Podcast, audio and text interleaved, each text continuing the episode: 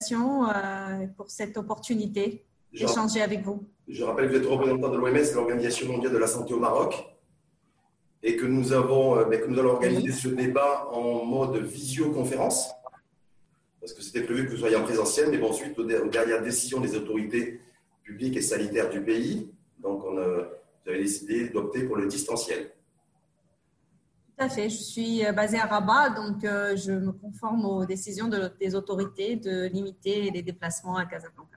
Très bien. Donc le, débat va porter essentiellement sur la situation sanitaire au Maroc, avec l'explosion des cas Covid, la stratégie aussi des pouvoirs publics qui doit être revue euh, à la lumière de la dernière déclaration du ministre de la Santé hier à Casablanca. Ensuite, on va revenir aussi sur les différents enjeux, à la fois l'immunité de groupe et les essais cliniques surtout, euh, dans la perspective de ben, qu'un vaccin soit disponible dans les prochaines semaines, voire les prochains mois. On verra bien on aura votre avis là-dessus et puis se vivre et on finira avec le vivre avec le, Covid, vivre avec ce virus.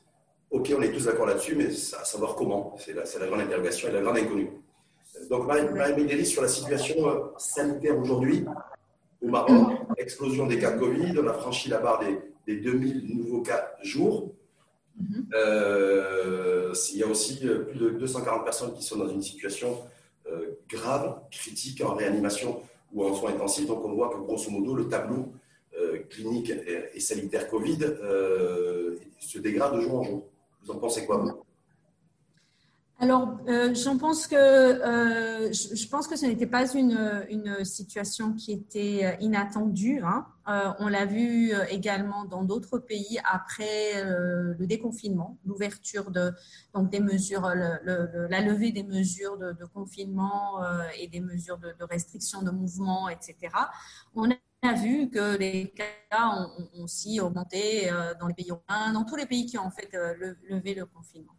Donc, c'est quelque chose qui est attendu. On était dans une situation, on va dire, artificielle pendant les mois de mars à, juin, puisqu'on ne sortait pas de chez nous. Euh, euh, beaucoup d'entreprises étaient à l'arrêt, etc. Et donc, le virus ne circulait pas vraiment dans la population. À partir du moment où on décide d'ouvrir, il commence à circuler.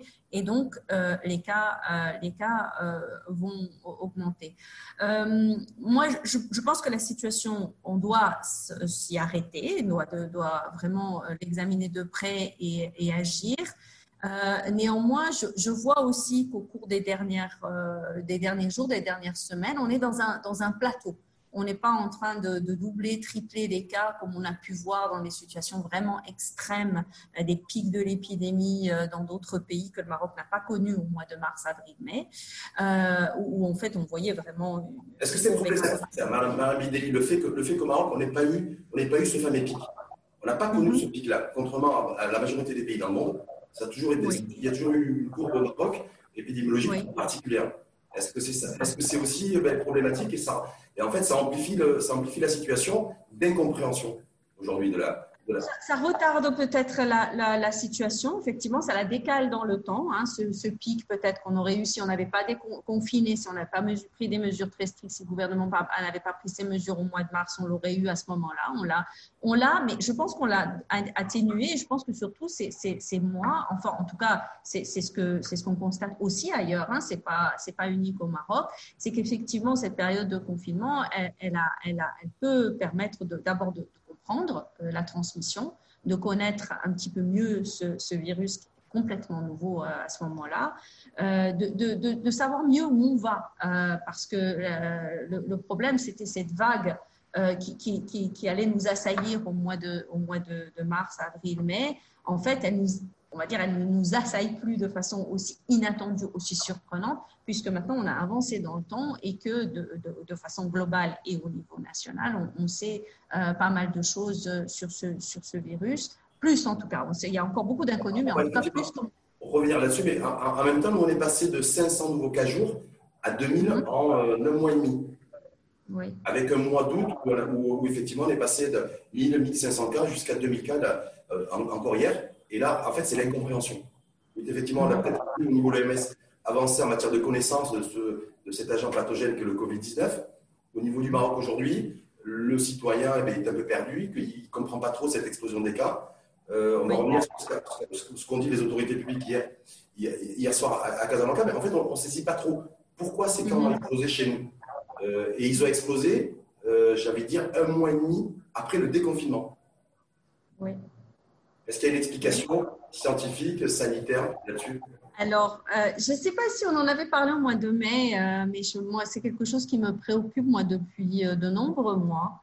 Euh, et qui, euh, qui, rejoint, qui, qui, à la, la, limite de la santé publique et du débat de société et de la, presque du débat philosophique. C'est qu'en fait, le Covid, il nous, a, il nous attaque, la Covid, puisque c'est comme ça que l'Académie a décidé de l'appeler, la Covid nous attaque dans nos vulnérabilités. Euh, je pense que j'en avais, parlé au mois de mai parce que c'est quelque chose de laquelle je suis très, attachée cette discussion. Elle nous attaque dans nos vulnérabilités sociales aussi. Et, euh, donc, on a vu euh, très, peu de temps après le, le, déconfinement, en fait, les premiers cas, rappelez-vous, les premiers cas où ça a explosé, c'était des, clusters, euh, des, cas groupés dans les usines d'emballage de fraises, euh, dans les usines d'emballage de poissons.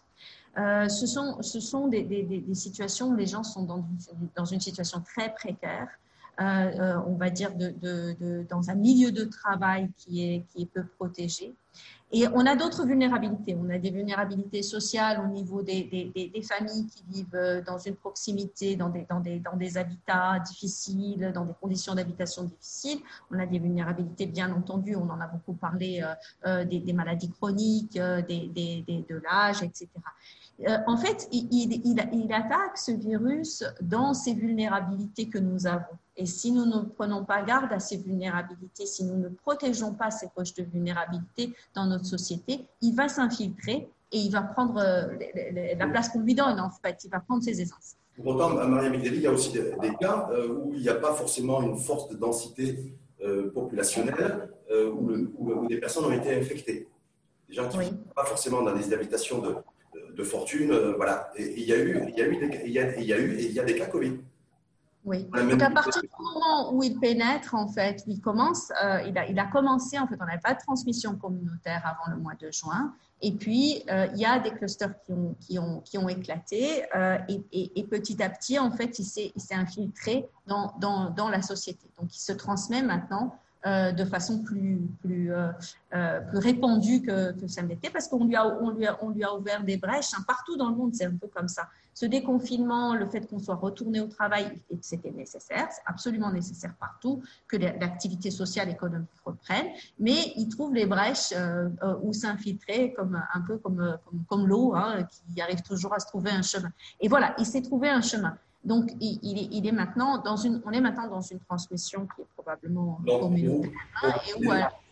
Pour, vous, c'est les effets du déconfinement sur la durée euh, comme facteur et le, le fait qu'il y a eu un relâchement un peu de la population et euh, sur, sur un lit, j'ai envie de dire, de, de précarité, de vulnérabilité sociale. C'est ça qui est à l'origine de l'explosion des cas Covid en général, c'est un petit peu comme ça que ça se passe hein, partout ailleurs. Alors, je n'ai pas une analyse précise. Par exemple, il faudrait qu'on ait des données au Maroc sur où sont en fait concentrés les cas, dans quel quartier. Mais on n'a on pas cette granularité. En tout cas, moi, je n'y ai pas accès. Les autorités y ont sûrement accès. Mais cette granularité des, des, quartiers précis où en fait ça, se, ça circule, les clusters familiaux. Donc, il y a une analyse à faire. Mais en tout cas, dans d'autres pays où on a, on, a, on a fait cette analyse, on voit bien qu'en fait, effectivement, ça redémarre là où, bien sûr, il y a une densité de population importante, que ce soit parce qu'il y a des rassemblements, des mariages, des fêtes, des, euh, célébrations, euh, ou bien que ce soit effectivement dans des usines, dans des endroits où les gens sont, obligés d'aller travailler et se retrouvent en fait en proximité dans leur,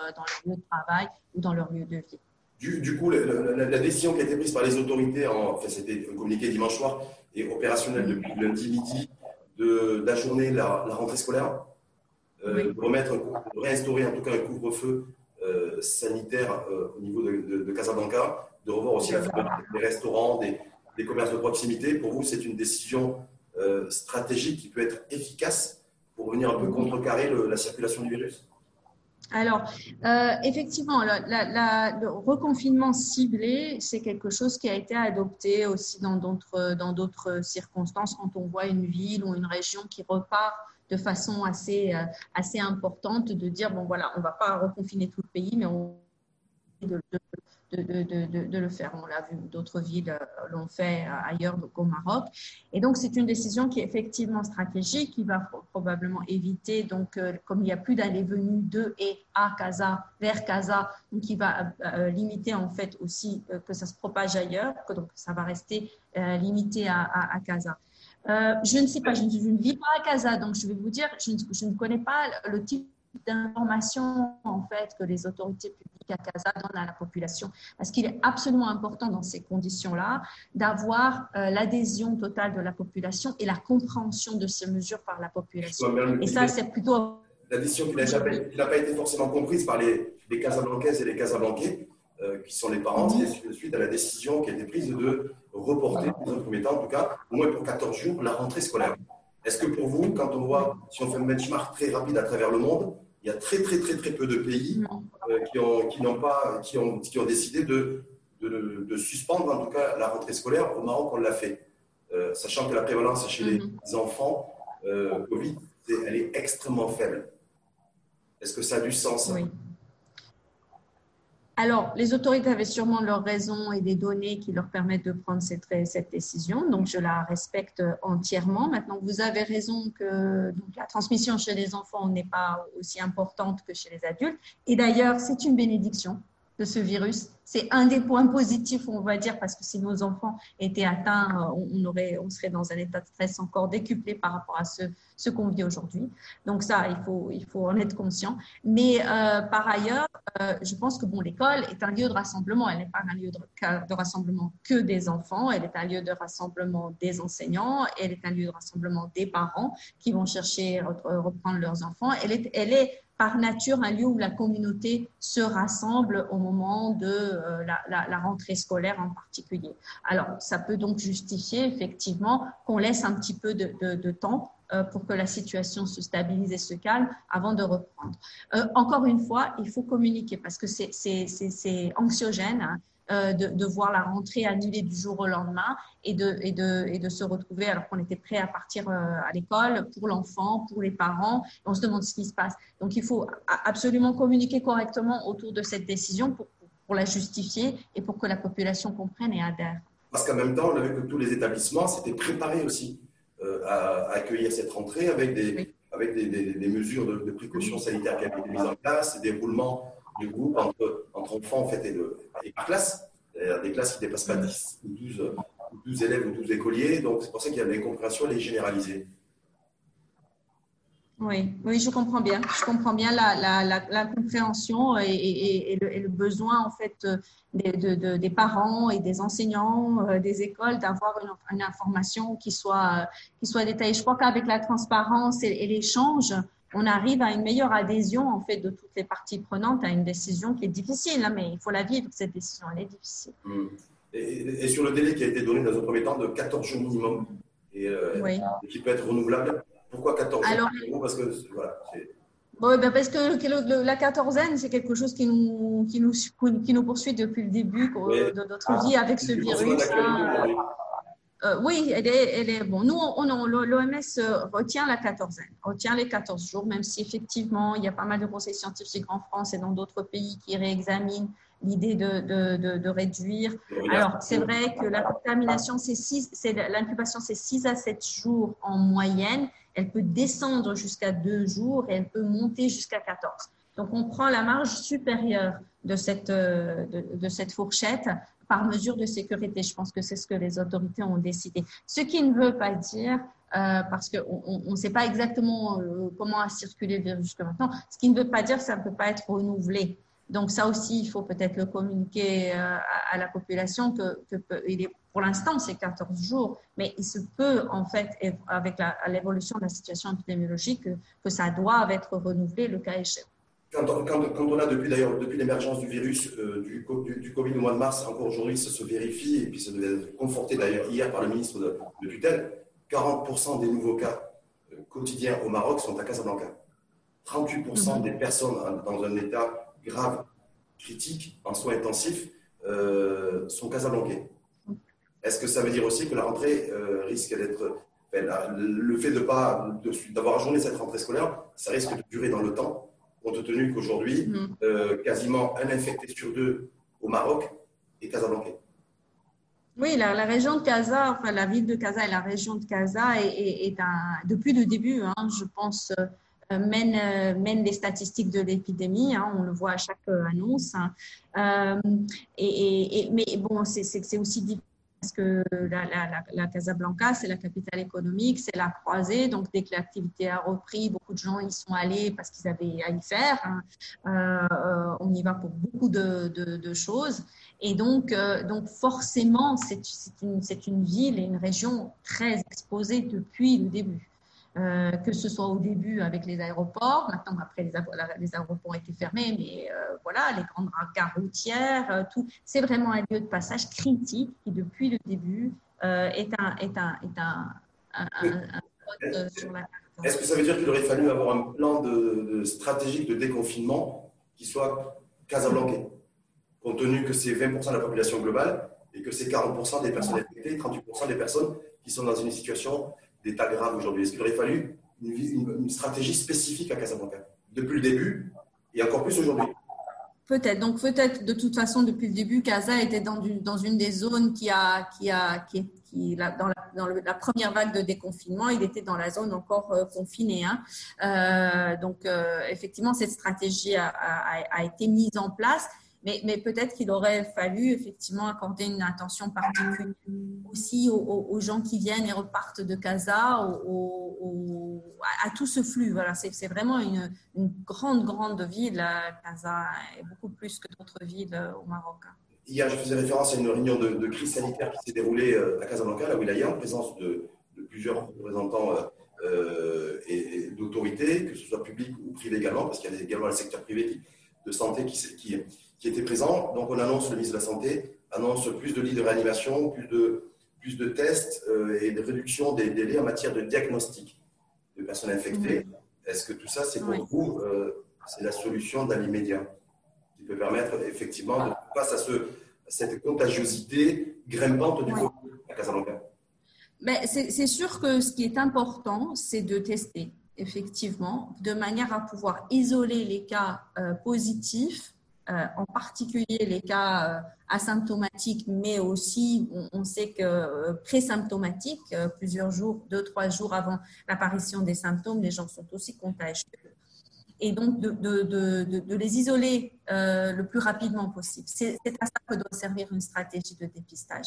Ce qui est assez donc la multiplication des tests. Ça, c'est absolument aussi essentiel à comprendre parce que je pense qu'il y a un gros malentendu sur la stratégie de dépistage de manière générale dans le monde. Hein.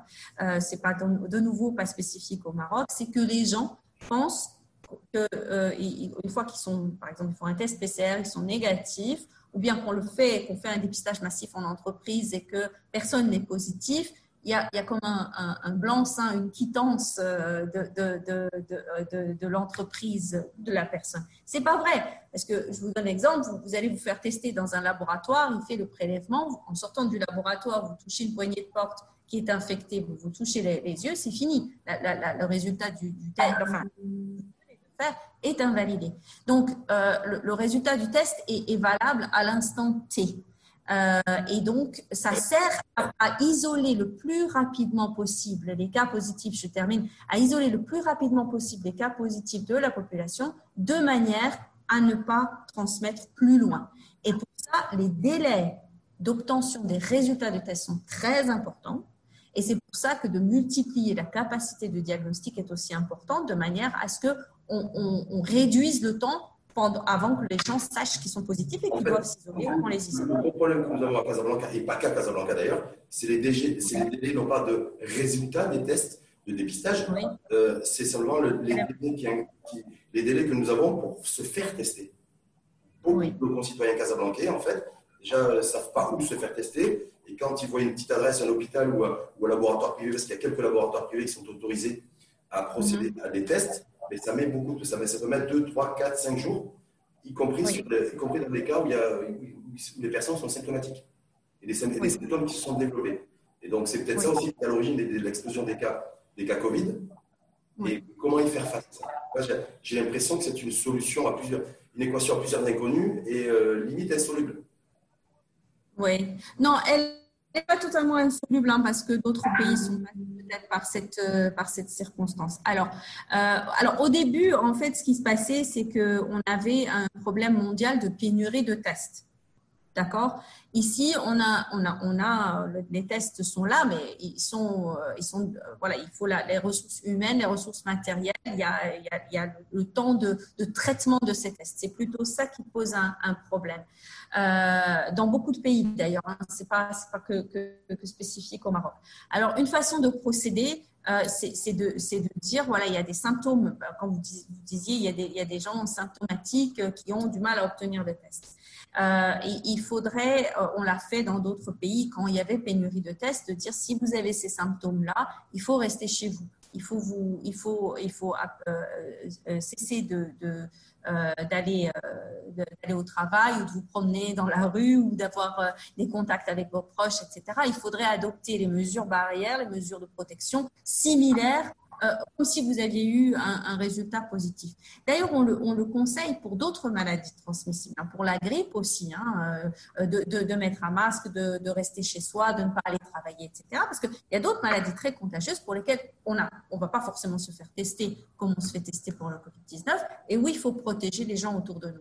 Donc ça, c'est une façon de faire en attendant de pouvoir mettre la capacité de test en place pour pouvoir euh, tester, tester tous les positifs. au pic de l'épidémie dans d'autres pays que le Maroc, on a pas testé tous les positifs. On a, on a vraiment testé à un moment donné, on a testé que les gens qui étaient en train de se dégrader vers des symptômes plus sévères. Donc, si ce sont des symptômes qui sont connus, hein, ceux de la Covid, c'est de dire euh, ah, restez chez vous, isolez-vous, en attendant qu'on puisse vous faire. parallèlement à l'explosion des cas Covid, euh, Marianne il y a l'explosion aussi des cas critiques et sévères. Oui. Voilà. Et ces cas critiques et sévères, a priori, euh, c'est des personnes, patients infectés Covid, qui sont arrivés dans les hôpitaux, dans des cliniques où, la charge virale et, leur état était très très avancé. Ce qui a fait dire au pouvoir public et au ministre de la Santé aujourd'hui que la problématique numéro un en matière de population, c'était beaucoup plus les symptomatiques à identifier, à tracer, plutôt que les, asymptomatiques. Parce que du coup, effectivement, vous considérez qu'il y a, en tout cas, ne serait-ce que pour Casablanca, où il y a un flux important et une augmentation conséquente de, de Covid-19, il faut prioriser les symptomatiques bien les identifier, sachant que j'ai un, contingent aussi de, de, tests limités, parce que je n'en ai pas de manière illimitée. Est-ce que là, pour vous, ça vous paraît une, bonne stratégie Et de mettre le côté pour le moment? Hmm. c'est-à-dire que oui, plus la charge virale est élevée, plus la transmission est probable, hein, euh, parce qu'on a vu aussi parmi euh, des gens euh, qui étaient asymptomatiques dans des clusters familiaux ou des gens, des gens avec qui ils avaient été en contact n'avaient pas forcément été contaminés.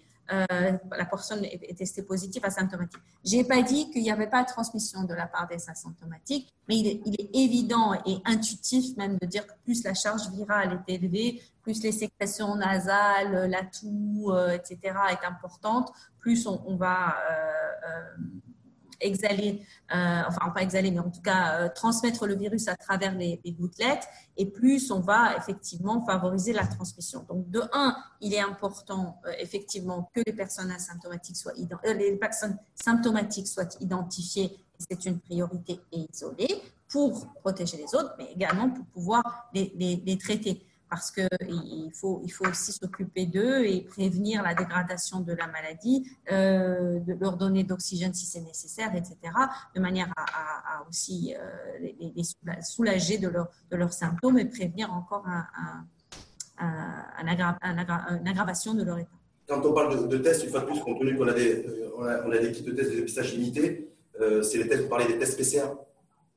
Et oui, on parle des PCR, bien sûr. On parle des PCR. Oui, bien sûr. Le PCR aujourd'hui, on le voit bien, je, vous l'avez vu certainement, bien sûr, comme, moi, bien, même bien avant moi, des experts, euh, experts à travers le monde disent que le PCR aujourd'hui, le problème au bout de 6-7 mois de connaissance du, de l'agent pathogène Covid, c'est qu'il n'arrive pas à identifier euh, la quantité de virus présente dans le, présente chez le patient. Euh, et, que, certains patients sont positifs au PCR et parfois ils n'ont même pas de, il y a une faible quantité de, de virus, voire il n'y a pas du tout de virus. Il n'y a pas du tout de symptômes. En fait, le, truc, le truc aussi, c'est que, c'est que voilà, c'est aussi une maladie. Donc, pour une maladie, on a besoin aussi euh, de médecins. Donc, on a besoin euh, du diagnostic médical qui va derrière. On a besoin, bon, il y a l'imagerie euh, euh, qui, aide à faire le diagnostic. Hein. Donc, on a, on a. D'ailleurs, l'OMS a toujours dit, en fait, le diagnostic, c'est vrai que PCR, c'est un test diagnostique qui permet de détecter la présence du virus, mais à un moment donné, en Chine, d'ailleurs, ils n'avaient pas de, test PCR et ils ont classé tout un tas de, de gens en, en, dans, en Covid, euh, comme, étant atteint de Covid, euh, avec le tableau clinique et l'imagerie médicale. Donc, il y a aussi ça qui doit, qui rentrer en ligne de compte, effectivement. Mais bon, c'est clair que si on a quelqu'un devant soi avec un, état dégradé qui tousse ou qui, a, tous les symptômes euh, qui sont liés au Covid, il faut faire attention. Il faut faire attention. On, est, bien d'accord qu'aujourd'hui, le, test PCR, de toute façon, il n'y a pas, pas d'autres tests pour le moment, mais le test PCR a des, euh, a une fiabilité qui est limitée.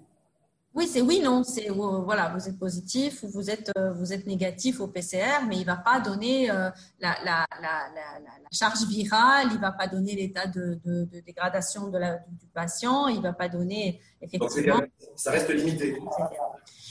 mais ça permet en tout cas d'isoler. Ça permet de, de, de dire voilà, il y, a, il y, a, quelque chose qui se passe là, donc de détecter un signal et de poursuivre l'investigation de ce, de ce signal et le sérologique, parce qu'on va, devoir aussi stimuler les deux de concert. Euh, je crois savoir que le sérologique, ça peut être important pour essayer de mesurer aussi l'immunité un petit peu qu'on peut avoir au sein d'une société. Euh, voilà. Qu'est-ce que voilà, on fait, on met tous, on met le paquet sur les symptomatiques et le PCR, on met le paquet sur les symptomatiques, sur le PCR et sur le sérologique en même temps. Alors, euh, le, le, le, sérologique, il est effectivement dédié à savoir si une personne a été infectée à un moment donné euh, et, plus ou moins en fait, euh, on peut de, dire aussi combien de temps à peu près, hein, si c'est une immunité qui, est, récente ou qui, date de, plus longtemps, mais bon, on n'a pas, euh, c'est pas exact, hein, mais en tout cas, voilà, c'est ça qui permet. Donc, il, n'est pas destiné à diagnostiquer les personnes positives au. Euh, c'est difficile à faire avec un test sérologique. Il est plutôt destiné donc à savoir un petit peu quelle est la circulation du virus dans la population, c'est-à-dire euh, de, tester les gens pour voir s'ils ont été infectés à un moment donné, on l'a pas su, euh, s'ils ont développé une immunité à un moment donné, on l'a pas su. Maintenant, ce qu'il faut savoir aussi, c'est qu'on n'a pas de données encore vraiment assez de recul pour savoir combien de temps dure cette immunité. Donc, on peut vraiment dire qu'au T, on a X% de, la population qui a une sérologie positive, donc qui a été euh, en contact avec le virus. Est-ce que c'est l'immunité réelle de la population? Ça, on ne peut pas le dire parce qu'on ne peut pas savoir, en fait, euh, encore, on n'a pas suffisamment de recul pour voir si cette immunité va durer dans le temps ou si elle va s'atténuer.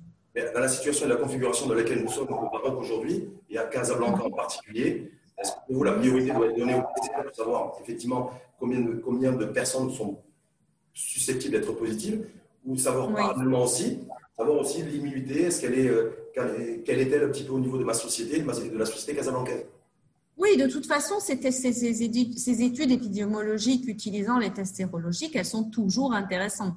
Elles ont été faites, par exemple, dans les bidonvilles en Inde, où on a, on a, on a, on a regardé combien de personnes étaient vraiment positives. Il y a, il y a, il y a cette, alors, il y a, il y a la sérologie. Il y a d'autres, d'autres, d'autres méthodes. Hein. La ville de Paris utilise euh, l'analyse des eaux usées hein, pour, euh, pour voir un euh, quelle est la circulation du virus. J'insiste, euh, il n'est pas contaminant, hein, ce virus, dans les eaux usées, hein, parce qu'il y a eu aussi des, des, des, rumeurs et des débats en disant, oh là là, les, les, eaux usées peuvent nous contaminer. Mais en fait, on parle de particules, euh, de morceaux de virus, en fait, hein, mais qui sont détectables et on peut voir si, si effectivement, les, eaux usées sont très infectées. On, on peut voir, on a vu à Paris que ça commençait à augmenter et donc effectivement que le, virus recommençait à circuler dans la population. C'est intéressant de savoir pour savoir en fait si, on, va avoir affaire, si ça peut repartir, euh, si l'épidémie peut repartir quand on voit que c'est en train d'être euh, très présent parmi la, la, population, de circuler. Et pour vous, l'indicateur immunité de groupe, immunité collective, pour l'instant, il n'est pas prioritaire Immunité de groupe, hein, ce qu'on appelle en herd immunity en anglais, on en parle dans un contexte de vaccination euh, en général. On dit que c'est la vaccination qui euh, induit l'immunité euh, de groupe. soumettre une population à un agent pathogène pour provoquer une immunité de groupe, c'est n'est pas tout à fait comme ça qu'on raisonne. Donc, donc, donc, de facto, le, le, test sérologique, pour l'instant, il n'est pas du tout prioritaire chez nous. C'est développer le test PCR, essayer d'identifier très vite, le plus rapidement possible, les symptomatiques, les, les isoler. C'est ce qu'on doit faire. Oui, va faire des études épidémiologiques pour voir où on en est en fait dans la circulation du virus dans la population. Ben, on voit bien que de toute façon le, le virus circule, circule, circule. Oui. Il circule, il circule beaucoup plus vite qu'il y a quelques semaines et quelques mois. Il circule beaucoup plus vite à Casablanca qu'il y a quelques mois, oui, c'est certain. Et, donc ici, on est en attente, beaucoup sont. Le seul espoir, ben, ça pourrait être le, vaccin. Ce fameux vaccin, on annonce les, les trouvailles d'un vaccin dans les prochaines semaines. Le Maroc, d'ailleurs, c'est associé ou adossé à la Chine ou vice-versa. Pour, et pour, euh, pour trouver ce vaccin anti-Covid, on nous dit qu'il y a 10 laboratoires sérieux euh, en matière d'études avancées, en tout cas, pour la découverte d'un vaccin anti-Covid. Euh, mm L'OMS a fait une déclaration il n'y a pas très très longtemps en disant qu'il ne pourrait pas y avoir de généralisation de toute façon du vaccin avant mi-2021. Oui. Alors, déjà, peut-être. Oui, peut-être on, va, euh, je vais, je vais nuancer un petit peu le seul espoir que vous, vous avez commencé votre phrase par le seul espoir, c'est le vaccin, mais on va. l'esprit de certains ou de beaucoup, c'est le cas. On va revenir là-dessus avec le vivre avec, peut-être, parce que bon, l'espoir est là, je pense. Mais euh, euh, par, rapport au vaccin plus spécifiquement, e, effectivement, le développement d'un vaccin n'est pas, pas chose aisée. Euh, je salue effectivement l'engagement du Maroc de participer aux essais cliniques. C'est pas le seul pays, euh, donc il y a beaucoup de le, au plus de pays participent aux essais cliniques en rôle d'essayer d'enrôler les patients dans des conditions d'efficacité, de, d'innocuité euh, bien sûr exigées pour garantir leur, leur sécurité. au plus on aura de données, au plus vite on ira en fait pour, pour avoir suffisamment une masse critique de données pour pouvoir analyser, analyser la situation. Maintenant, il est vrai que euh, euh, donc nous, le, consortium euh, des, des, des, agences qui, sont alliées pour la lutte contre le Covid-19 a mis en place ce qu'on appelle le mécanisme COVAX, qui est un mécanisme commun d'accès au vaccin. Alors, le mécanisme COVAX, il suit un, un grand nombre de vaccins. Donc, celui, il n'y a pas que celui pour lequel le Maroc s'est engagé dans les essais cliniques. Hein. Il y a un certain nombre de candidats vaccins, euh, une trentaine de candidats vaccins. Et la facilité COVAX, le mécanisme COVAX, suit tous les candidats vaccins et, essaye d'assurer en fait euh, aussi en amont, parce que c'est ça qui est très important, la capacité de, production des vaccins. C'est pour ça en fait aussi que le temps est raccourci. C'est que des... capacité de production au respect euh, de l'éthique et respect des normes de ça aussi, bien sûr, oui, ça va de soi. Je veux dire, produire, c'est bien, c'est produire, j'allais dire proprement, en tout cas, euh, de manière éthique et efficace. Oui. L'éthique, c'est pas que la production. L'éthique, c'est aussi dans les essais. Donc, il faut effectivement garantir l'éthique au niveau de, de, l'essai. Et donc, les candidats vaccins qui sont suivis sont aussi des candidats vaccins euh, dans, des, dans des essais qui ont euh, qui ont bien mis en place les procédures éthiques de sécurité, etc. Les procédures de sécurité et les procédures éthiques. Hein. Il faut que, que, que, que, les gens qui s'enrôlent dans ces, dans, ces, dans ces essais soient bien informés, de, de que ce soit euh, des volontaires euh, qui, qui, sachent voilà, ce, ce qu'on est en train de faire et que les médecins soient informés, etc. Et puis que les, que les données soient analysées de façon indépendante, sans biais, etc. Ça, c'est les de l'essai. Puis après, il faut effectivement garantir euh, euh, une sécurité dans la production, mais il faut surtout préparer la production parce que c'est ça qui retarde aussi beaucoup euh, la, mise à disposition de vaccins. C'est que effectivement, le temps que le vaccin soit développé, après, on, cherche à, comment le produire. Ici, on est en train d'anticiper en disant, ben voilà, il faut, il faut que la capacité de production puisse être mise en place par les laboratoires, qu'une fois qu'un candidat vaccin qui sera identifié comme étant le potentiel candidat, euh, comme étant safe et, efficace, celui-là, on sera prêt à, le produire. Pas nous, l'OMS, mais bien sûr les, les, producteurs euh, habituels de vaccins. Maintenant, euh, pour que cette production puisse atteindre le niveau de vacciner toute la population mondiale, ça ne va pas être possible l'année prochaine c'est clair qu'il va falloir aller doucement et qu'il il va, il va, il va falloir, euh, voilà, les capacités de production ne sont pas infinies. Donc, il faudra probablement, dans un premier temps, songer à, cibler en fait les populations les plus vulnérables, à cibler bien sûr. Les âgés, les femmes enceintes. Pardon? Les, personnes âgées, les femmes enceintes. Les personnes âgées, les femmes enceintes, les personnels de santé. chroniques. Première ligne. voilà, il y, a, il y, a, toute une catégorie de population et généralement, voilà, on l'a fait pour pour Ebola, par exemple, etc., euh, pour la grippe aussi euh, au début. Donc là, il, faut, il faudra probablement cibler les populations les plus vulnérables euh, et, donc la, la, distribution du vaccin à tout le monde, ce n'est pas pour dans quelques semaines ou dans quelques mois. Ça, oui, d'autant plus qu'est-ce qu'il ne faut pas prendre aussi le temps nécessaire pour mesurer les effets induits aussi sur les, sur les volontaires les personnes qui se portent volontaires, voilà, parce qu'on a vu, j'ai vu, moi, hier à l'université d'Oxford, euh, qui était très avancé au niveau de la phase 3 euh, du, euh, du, test du vaccin anti-Covid, où il y a une personne qui a eu, voilà, qui a eu une infection de au niveau de la moelle épinière, me semble-t-il, due, à une viralité. Et voilà, est-ce que là, pas, il faut pas prendre ça comme, comme, une, comme une alerte quelque part, de se dire voilà, si, on le temps aussi avant de le produire à, grande échelle, parce que voilà, on sait pas, on connaît pas trop encore les effets directs ou indirects qui, qui pourraient, qui pourraient y avoir. Exactement, exactement. Et on lutte encore pour beaucoup d'autres vaccins, euh, pour beaucoup d'autres maladies, à trouver la vaccination euh, qui permettra euh, de, protéger toute la population. Donc effectivement, il faut y aller avec prudence et il faut, aussi ne pas discontinuer, ne pas arrêter toutes les autres approches qu'on a, qu'on a mises en place, d'où ma réaction par rapport à votre, votre message le seul espoir, parce que c'est effectivement, si on met tout notre espoir là-dedans, euh, ça ne va pas forcément fonctionner aussi bien qu'on s'y attendait.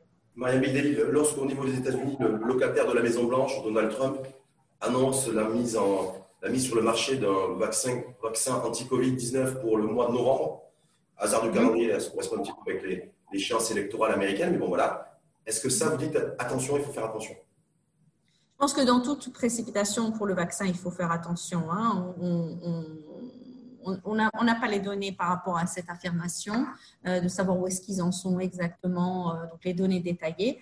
Euh, voilà, on vient d'en parler. Hein. C'est pas, pas simple de développer un vaccin, c'est pas simple de s'assurer qu'il soit efficace, c'est pas simple de s'assurer qu'il est, qu'il est safe aussi à utiliser, que les gens sont en sécurité.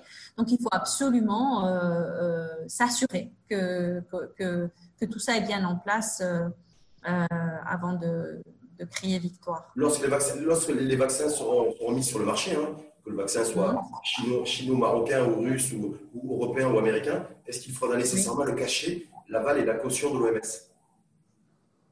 alors, le cacher l'aval et la caution de l'OMS, non. Alors ça, depuis le début, c'est quelque chose que je, tiens à réitérer. On, confond euh, les, prérogatives de l'OMS et les prérogatives des autorités nationales. Alors, les autorités régulatoires nationales ont, euh, sont en souveraineté pour dire je veux ce, produit, je n'en veux pas, je l'autorise sur mon marché, je ne l'autorise pas.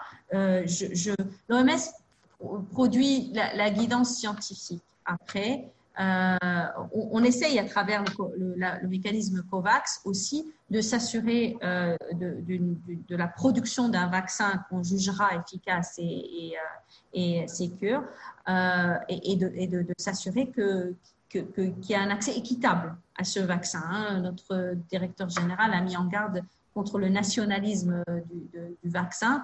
Et effectivement, ensemble, on est plus fort. Je le répète, je le dis, je le dis à chaque fois, ensemble, on est vraiment plus fort. Donc, ça, c'est ce que le, mécanisme COVAX euh, euh, permet.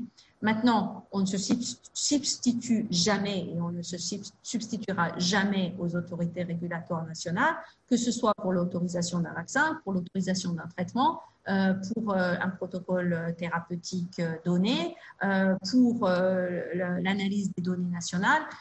donc, depuis le début, ces, rôles sont, sont, un peu confondus entre l'OMS et les autorités nationales. Les autorités nationales sont souveraines pour décider des traitements, des vaccins, des, des, approches thérapeutiques et, des approches de santé publique aussi, comme la fermeture d'une ville, la, la, la, la, mise en, quarantaine, etc. etc. Ça, c'est vraiment des prérogatives et une souveraineté nationale. Y compris au niveau des vaccins. Donc, ça veut dire quoi? Ça veut dire qu'il y a un débat qui risque de s'inviter dans les prochaines semaines ou les prochains mois. C'est est-ce que ce vaccin anti-Covid, une fois de plus, quelle que soit sa nationalité, euh, est-ce qu'il faudra qu'il soit obligatoire ou pas?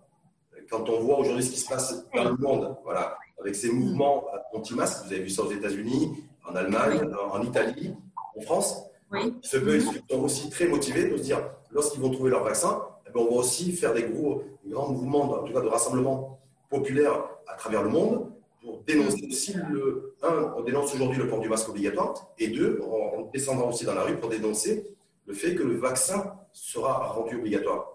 Quel, hmm. sera le positionnement et la position là-dessus? Encore une fois, l'obligation du vaccin, c'est donc les autorités nationales euh, qui, décident, les autorités régulatoires nationales qui décident de est-ce que voilà, il y a beaucoup de vaccins obligatoires hein, dans beaucoup de pays. Euh, ce sont les schémas de vaccination obligatoires euh, qui, ont, permis d'éradiquer ou de diminuer la transmission de beaucoup de maladies dans beaucoup de pays.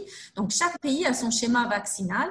Euh, nous, on donne une guidance sur un schéma vaccinal, encore une fois, que ce soit pour la Covid ou pour autre chose, hein, pour la rougeole, la rubéole, etc. On dit voilà, le mieux, c'est de vacciner tout le monde ou de vacciner chaque enfant à tel âge, à tel âge, à tel âge, à tel âge, etc. Donc, pareil, on donne une guidance par rapport à ce qui serait idéal, euh, qui, qui, qui est basé sur la science. Ce sont les autorités nationales qui décident si un vaccin est obligatoire ou pas, s'ils désirent l'introduire dans le schéma vaccinal, à quel âge ils veulent le faire, à quelle personne ils veulent le faire. Euh, donc, pour ce qui est de la, résistance au vaccin, ça, c'est aussi quelque chose qui me tient vraiment à cœur. Le vaccin sauve des vies, pas Covid ou pas Covid. La vaccination, c'est quelque chose qui a sauvé des vies, qui a permis d'éradiquer des maladies, donc de les faire disparaître euh, de, la surface de la, planète. Hein. Euh, donc, et, il, a, il, a, permis aussi de faire émerger d'autres maladies.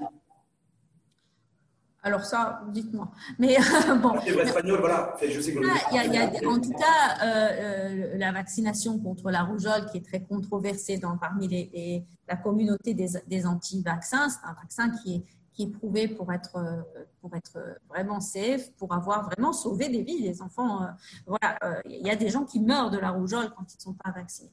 Donc, donc c'est, quelque chose qu'il faut, pour lequel il faut, il faut vraiment essayer de, encore une fois, d'engager la communauté, de parler à la communauté, de, de, les convaincre que la vaccination c'est pas quelque chose qui est, qui est, c'est pas un complot mondial, hein, la vaccination. Et après, euh, euh, pour, pour ce qui est de la vaccination spécifique au Covid, ceci dépendra évidemment de la balance euh, de l'efficacité et de l'innocuité de ce vaccin, de son coût. Il y a tout, tout un, un, certain nombre de facteurs à prendre en considération pour décider ou non par les autorités nationales si ce vaccin va être obligatoire ou pas. Euh, donc, c'est une balance qui, qui, est, importante. La vaccination contre la rage existe, elle n'est pas obligatoire, d'accord? Elle est ciblée parmi les personnes qui vont être en contact, euh, qui risqueraient d'être en contact euh, avec, avec la rage. Donc, c'est une, une décision qui est multifactorielle, hein, qui n'est pas... Est-ce qu'elle n'est pas aussi multisensible dans le sens où on ne sait toujours pas, a priori, tout cas à ma connaissance, si le ou la COVID-19 est une maladie immunitaire? Oui. oui, non, non. Euh, c'est-à-dire qu'il va, il y a beaucoup de vaccinations, comme la vaccination de la grippe, qui sont saisonnières, hein, qui doivent être répétées chaque année. Euh, d'autres vaccins doivent être répétés tous les 10 ans, euh, d'autres doivent être répétés, tous les 5 ans, etc. Hein. ce ne sera pas le seul vaccin qui, sera, qui devrait peut-être être répété quand il va être développé. Hein. le tétanos, on se refait une injection régulièrement pour être à jour du vaccin, du vaccin euh, dans, dans, dans, son schéma de vaccination. Donc, ce n'est pas, pas inhabituel hein, d'avoir euh, d'avoir un vaccin qu'on doit répéter à intervalles réguliers, on ne sait pas encore lequel. On est à quelques jours de la vaccination de la grippe, de la grippe ordinaire, comme virus, mhm. euh, voilà, qui, va, qui va se dérouler dans un contexte particulier. Donc, on a il y a à peu près une, une, de population de 300 000 personnes qui se vaccinent chaque année contre, la, au niveau de la, de la, de la grippe ordinaire. Là, ça va être un environnement Covid. Oui. Covid qui est aussi une grippe qui est pas ordinaire en tout cas, mais qui, a qui ressemble beaucoup avec, au niveau des souches à la grippe ordinaire. Est-ce que là, se voilà, est-ce que ça va être un test particulier cette fois-ci? Ça va être l'automne, ça va être la grippe ordinaire, un rendez-vous annuel, en plein, en plein, en plein configuration Covid. Hmm. Alors, je ne peux, je peux, je, peux pas vous dire euh, énormément de, choses euh, là-dessus. Je crois qu'a priori, il n'y a pas de, problème euh, de, vaccination de la grippe en contexte de Covid. Donc, au contraire, si on est vacciné contre la grippe, quand on développe des symptômes, beaucoup de symptômes sont similaires au début de la maladie. Euh, dans les tout premiers symptômes, on peut euh, donc plus facilement se dire je suis vacciné contre la grippe, même si on peut développer des symptômes de grippe modérés en étant vacciné, mais on peut se dire voilà je suis vacciné contre la grippe, donc les symptômes que j'ai sont probablement plus euh, liés au Covid qu'à la grippe, donc ça c'est certain. Ce qu'il faut noter aussi, c'est que les gestes de protection sont les mêmes. Le mmh. lavage Hein, euh, l'étiquette respiratoire. Ça va être difficile de faire, de, faire, de, faire, de, faire le distinguo en fait, entre les symptômes de la grippe ordinaire et les symptômes Covid. Ça risque d'être un peu compliqué. C'est clair, c'est clair qu'on on va, on va, on va hésiter, on va tous les jours se demander est-ce que j'ai l'un, est-ce que j'ai l'autre. Attention, hein, la, la, grippe, c'est pas un Hein. Donc, quand on a la grippe, la vraie grippe, euh, quand, on a la grippe, on est aussi euh, très malade. On a aussi, euh, il y a aussi intérêt en fait à s'isoler. tout le monde n'est pas très malade, mais une proportion de gens peuvent être malades, les gens qui, ont, qui, sont, qui sont vulnérables, les personnes âgées, les femmes enceintes. et, donc, on, a, on a tendance à banaliser la grippe, mais la grippe est une, est une maladie qui est sérieuse quand elle, quand elle et, qui, et qui peut être mortelle et qui peut être mortel pour les personnes très vulnérables. Donc, euh, donc le fait de respecter les gestes de protection, la distanciation, euh, le lavage des mains et, et d'essayer de, de, de, vraiment respecter ces, ces, mesures va fonctionner pour la grippe aussi. Donc, on a bien compris que de toute façon, dans les prochaines semaines ou les prochains mois, peut-être selon les projections de l'OMS, au moins jusqu'à mi-juin, euh, en tout cas 2021, il va falloir apprendre à vivre avec le virus et en même temps à vivre avec des incertitudes. Oui. Mais c'est pas simple. Oui. C'est pas simple. c'est pas simple. Et donc, c'est quoi Est-ce que vous avez des conseils particuliers, Madame Big Alors, je pense. C'est ceux aujourd'hui qui angoissent. Oui, alors justement, je pense qu'effectivement, euh, nous avons tous traversé une période très anxiogène et, et on, on, a beaucoup de, de, de questions euh, vis-à-vis du, futur. Vous venez d'en poser un certain nombre. Est-ce que le vaccin sera là? Est-ce que la grippe, ça va empirer les choses? Euh, Comment on va faire euh, quand on va être, on va avoir froid et qu'on va rester chez soi avec les portes et les fenêtres fermées alors qu'on nous dit qu'il faut aérer et, et, et, bien faire circuler l'air, etc. comment est-ce que les enfants vont retourner à l'école? Je pense effectivement que, que faut à, tout prix il ne faut pas nier la, gravité de la situation, euh, la, gravité de, ce virus. Donc, il ne faut pas le minimiser, il ne faut pas le... euh, comme il y, a, eu aussi des mouvements où les gens, euh, on a eu des manifestations en Allemagne, où disaient mais ce virus n'existe pas. donc, il ne faut pas aller dans cet extrême, mais il faut aussi dédramatiser un tout petit peu la, situation. Je, je, crois, enfin, beaucoup de gens ont l'impression qu'ils vont mourir demain. Euh, il, faut, il faut essayer de, il faut se dire qu'il y a quand même une grande majorité des, des, personnes qui sont euh, qui, qui, développent des formes bénignes, peu sévères de la maladie, qui en guérissent. Euh, pardon? Ils sont 98% à ne pas développer des formes. Ça. Donc ça, il faut se le rappeler. Il faut se rappeler de ça. Il faut se rappeler aussi euh, également, enfin, c'est vrai que ce qui est difficile, je pense, euh, c'est de, de, de l'incertitude et l'absence d'information. Et on a tendance à remplir les trous avec ce que notre imagination, euh, alors on a, on a, tendance à lire à gauche et à droite et remplir ce, ce vide. C'est une tendance naturelle. Hein. La, la, la, nature humaine déteste. Les, les psychiatres appellent la défense émotionnelle. Voilà, exactement. Donc, on remplit les vides, euh, parfois avec du, des, bonnes informations, mais parfois avec des mauvaises informations exagérées, euh, puisées aux mauvaises sources. C'est l'infodémie qui a accompagné cette épidémie. Euh, je crois que c'est absolument nécessaire que la, bonne information non anxiogène, on va dire nuancée, soit communiquée à la population. Et c'est important également, je, je crois, d'engager de, la population. Les jeunes ont un rôle à jouer. Les, les enfants, on peut, on peut les engager dans leur propre euh, protection. Euh, on le fait en les sensibilisant sur la protection routière ou d'autres choses. En s'appuyant sur les nouvelles technologies, on voit que l'application, l'appli TikTok, c'est ça? Elle fait, un, elle fait un carton, elle fait un 1 à travers le monde. Elle est devenue virale sans vouloir faire de jeu de mots. Voilà, et je, vois, voilà, je, me dis, il y a peut-être des instruments aussi technologiques qui pourraient être utilisés pour sensibiliser différentes catégories de population, y compris les adolescents. Nous, on, les utilise. Hein. donc, il y a, vraiment euh, un, système de messagerie questions-réponses sur WhatsApp. Hein. vous pouvez aller sur le numéro et, taper vos questions. Euh, donc, on va vous répondre. Il y a énormément de communication qui se fait, y compris sur TikTok, vis-à-vis des jeunes, dans les réseaux sociaux, etc. Je crois qu'elle doit vraiment être relayée. Mais ça, c'est de la communication vers les gens. Ce qu'il faudrait aussi, c'est mettre en place euh, beaucoup de que, de, de, pair à pair, que les gens se parlent. Vous, les médias, vous avez un énorme rôle et je vous remercie vraiment pour le travail que vous faites parce que vous, cherchez à décrypter cette information, euh, à poser des questions pertinentes pour qu'on aille au, bout des, des, de, certains de certaines thématiques qui sont parfois très superficiellement abordées euh, dans d'autres médias. Donc ça, c'est important. Ce qui est important aussi, c'est que les jeunes parlent aux jeunes. C'est que euh, les, les, les, enfants euh, passent entre eux les bons messages en disant ah ben, tu n'as pas mis ton masque ou des choses comme ça. Donc ça, c'est un travail à faire d'engagement communautaire pour que la communauté se soutienne et se, et se, et se, et se rassemble. Beaucoup regrettent déplorent le fait que la, rentrée scolaire a été suspendue parce que c'était l'endroit et le moment idéal pour que les jeunes, les jeunes, les collègues ensemble et que les adolescents aussi croisent l'information et échangent entre eux. Oui. Il y a une petite question, Marie Médiali. Pour celles et ceux qui craignent ou qui projettent euh, une deuxième vague dans les prochaines semaines, est-ce que vous avez une mission là-dessus? Dire voilà, Parce qu'il y a recrudescence des cas Covid euh, partout à travers le monde, y compris chez nos Maroc, on l'a vu. Vous avez donné votre point de vue analytique là-dessus. Est-ce que pour vous, euh, vivre avec le Covid-19 et ses incertitudes, c'est une réalité? Mais est-ce que mm-hmm. pourtant il faut appréhender une deuxième vague?